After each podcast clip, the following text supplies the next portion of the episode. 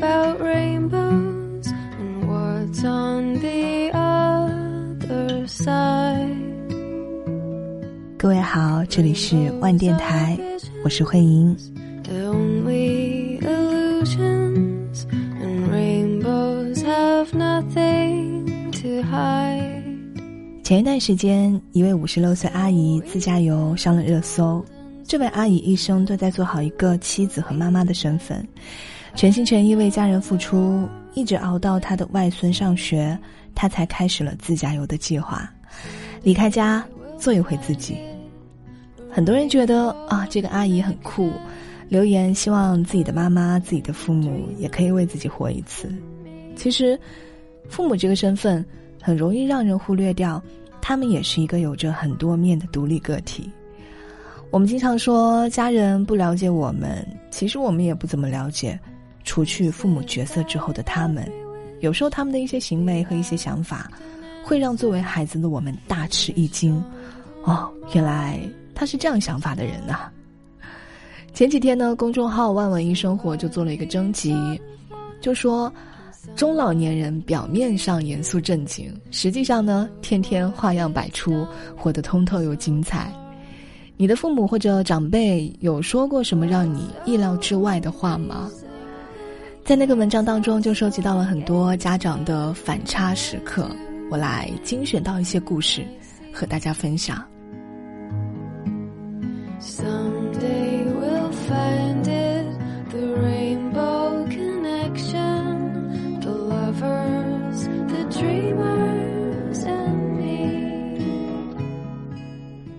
莫叔说。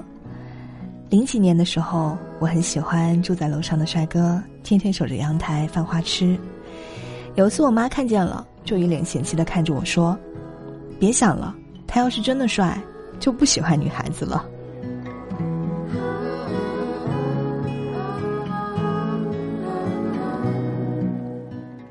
Mike 说：“高三赖床不想起床的每一天，我爹都说，那就不去了，我来帮你请假。”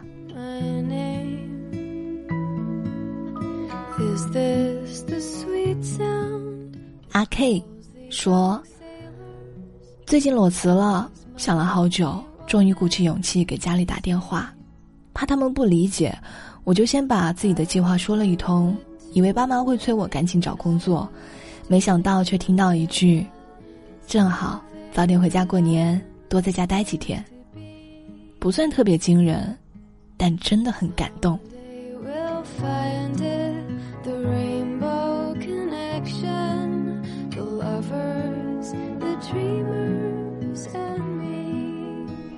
猫姨说，在手腕附近纹了一个纹身。本以为回家会被我爸妈打，结果我妈说：“这个挺好看的，纹的痛吗？要不我也来一个。”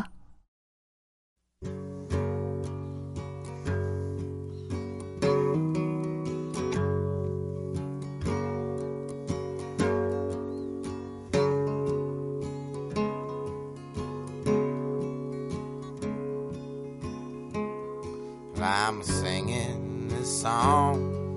Cause it's time it was sung. I've been putting it off for a while. Cause it's hard to buy now.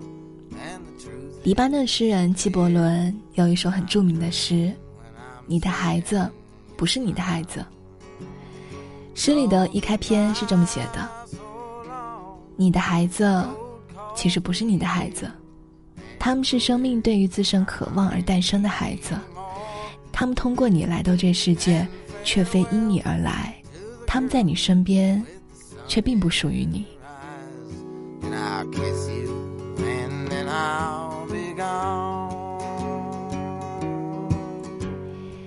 其实，你的父母也不只是你的父母，他们在很多时候为了家庭辛苦付出，一生为了儿女忙碌。但他们也是有着自己的特质、性格和爱好，也有自己酷酷的追求。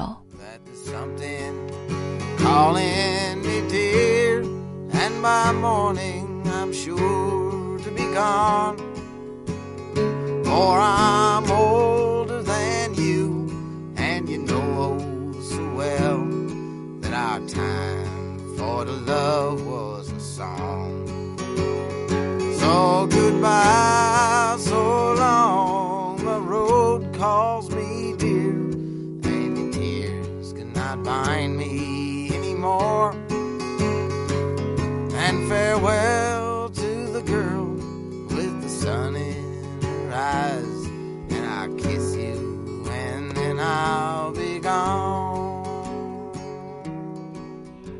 你的父母有做过什么让你觉得真的很酷的事情吗？在网上看到了很多有趣的故事，比如爸爸五六十岁才开始考驾照，还能够一次考过；妈妈开了抖音账号分享自己的日常，还收获了好几万的粉丝等等。之前我在《Valence》杂志上就看到了一个非常有趣的故事，像往常一样。Tony Sellers 去养老院看望自己七十九岁的妈妈 Cindy，结果却发现妈妈的房间里只剩下一张空荡荡的轮椅，而妈妈却不知道去哪儿了。托尼非常的焦急，对妈妈的消失感到一头雾水。他说：“我发誓，我去看了她那么多次，百分之九十九的时候，她都在自己的房间里。当时大约是下午三点钟，我想她可能是去吃饭了。”不然就是在休息室里看电视，或者是去小花园里散步。托尼呢就独自找了一通，结果没有任何的收获，只好去询问养老院的员工，这才知道自己的女儿 Samantha 来过，并且带着祖母进城了。联系到了女儿 Samantha 之后，托尼和他们约在城里的一处餐厅相见。即便如此，托尼还是对妈妈和女儿的行踪捉摸不透。到了见面的地点，托尼发现那是一家空餐厅。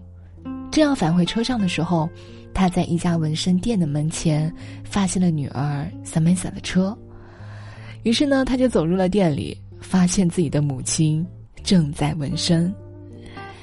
托尼说：“妈妈坐在那儿就咯吱咯吱的笑着。之前他从来没有提过想要纹身，但是看样子他已经为此偷偷谋划了很久了。”而且因为他的母亲 Cindy 患有骨质疏松症，所以呢需要坐轮椅，坐着轮椅来纹身，真的是非常酷。Cindy 说，他看到自己的孙女 Samantha 的纹身之后，就暗暗下决心，嗯，不错，我也要纹一个。于是呢，找到机会之后，他就让 Samantha 带着自己来纹身了。Cindy 说，我问这个小伙子，我的纹身还有多久才可以完成？他说：“五分钟之前就完成了，可是我一点感觉都没有。”他还为此嘲笑了我。活到我这个岁数，我只想毫无遗憾的度过每一天。纹身店中的其他顾客问 Cindy：“ 你的家人会如何看待你出逃和纹身呢？”Cindy 只说：“我才不在乎呢。”在 Cindy 的左臂上，一颗纹好的小爱心反复是闪着光，特别可爱。Red is the rose, yonder garden grows, and fair is the lily of the valley, and clear is the water that flows from the Boyne. But my love is fairer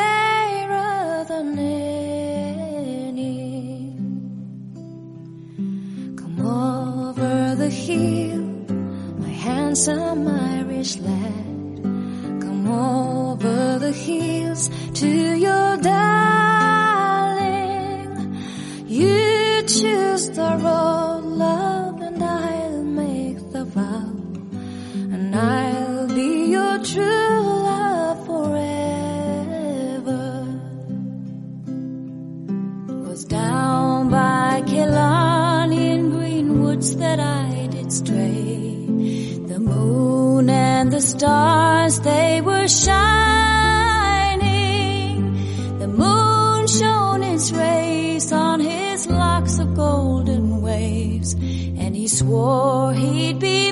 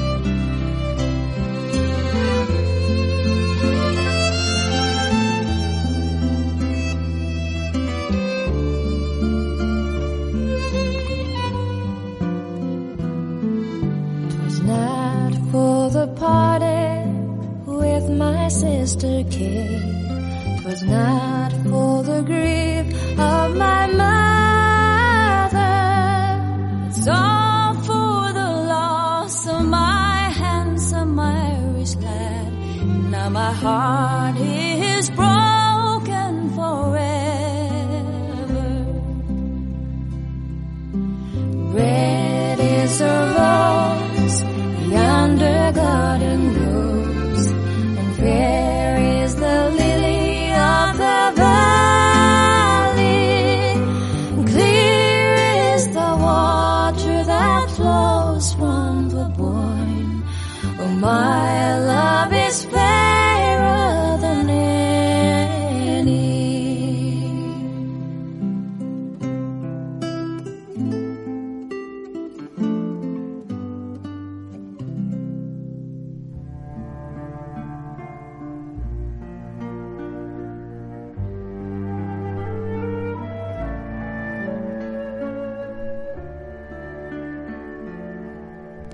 时代倒退到民国年间，有一对很酷的夫妻，他们有四个同样很酷、很独立的女儿。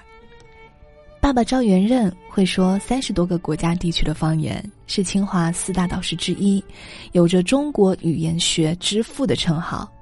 妈妈杨步伟是中国第一个医学女博士，而且三十二岁才和她的丈夫赵元任结婚，并且是闪婚。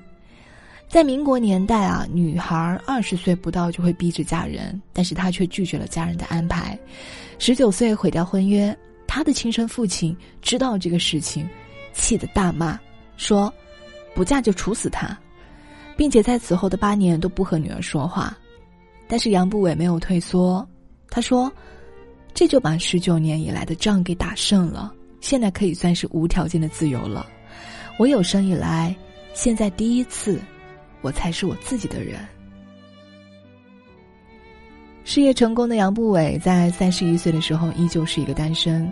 一九二零年，在一个饭局上，他碰到了留美回来的赵元任。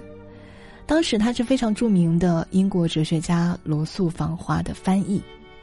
他们相爱了，很快决定结婚，并且公开宣布不收贺礼，除非是书信、诗文或者乐曲。事后呢，还因为真的推掉了亲戚送来的花篮而得罪了人，真的是一对非常反世俗的夫妻。结婚了之后，杨步伟跟着赵元任去了美国，生下了四个女儿，依旧是不改性情。看过他的几个小故事，比如说有一次，女儿得了一种很奇怪的病，医生到家里帮她打血清，杨步伟却非常淡定的坐在旁边，包着螃蟹肉准备做饭。朋友说。女儿都病成这个样子了，你还想着吃？他说：“难道我要在旁边又哭又叫吗？相信医生吧。”杨步伟非常的好客，又烧了一手好菜，经常请女儿的同学来到家里吃饭。好吃到什么地步呢？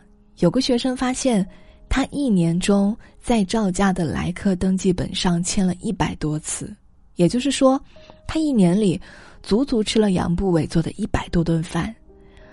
后来，杨步伟和大女儿一起出了一本《中华食谱》，在美国大受欢迎。对待孩子的教育，杨步伟也非常少的去干预，而是鼓励他们像自己一样去闯荡。杨步伟曾经说：“最要紧的，我就是我，不是别人。”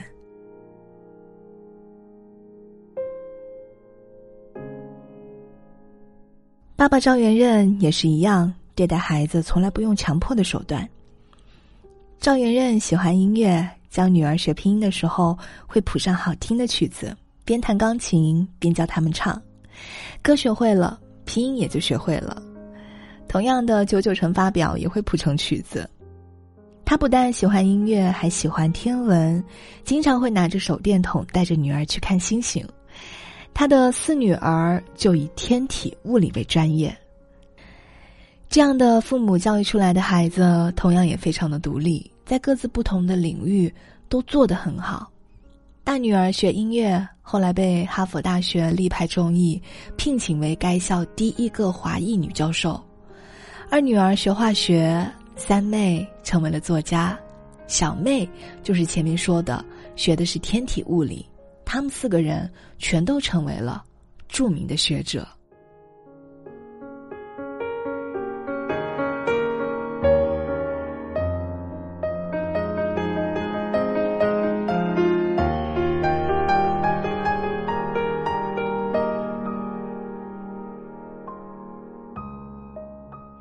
你的孩子不是你的孩子，你的父母也不只是你的父母。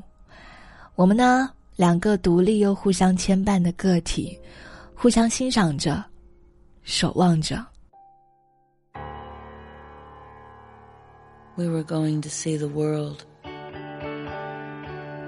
In this land, we placed baptismal fonts, and an infinite number were baptized. And they called us Karabi, which means men of great wisdom. 今天的节目就到这里，我是慧莹，祝你今天愉快。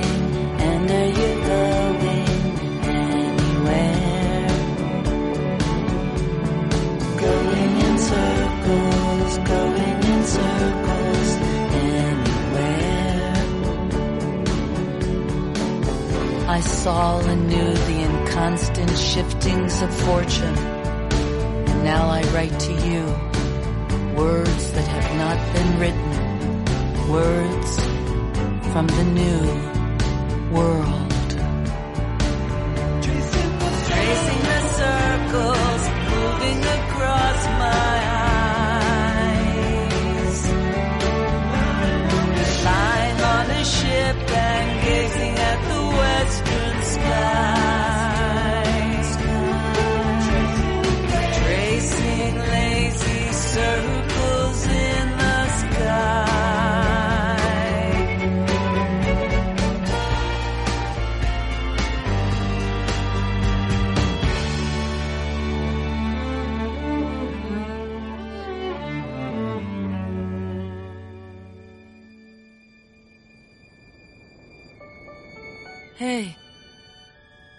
Wake up.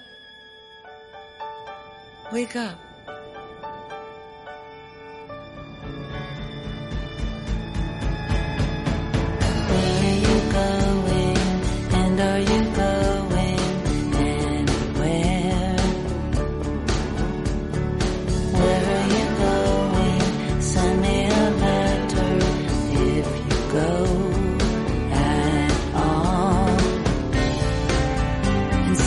Delight to watch them dance, free of sacrifice or romance free of all the things that we hold dear. Is that clear, Your Excellency?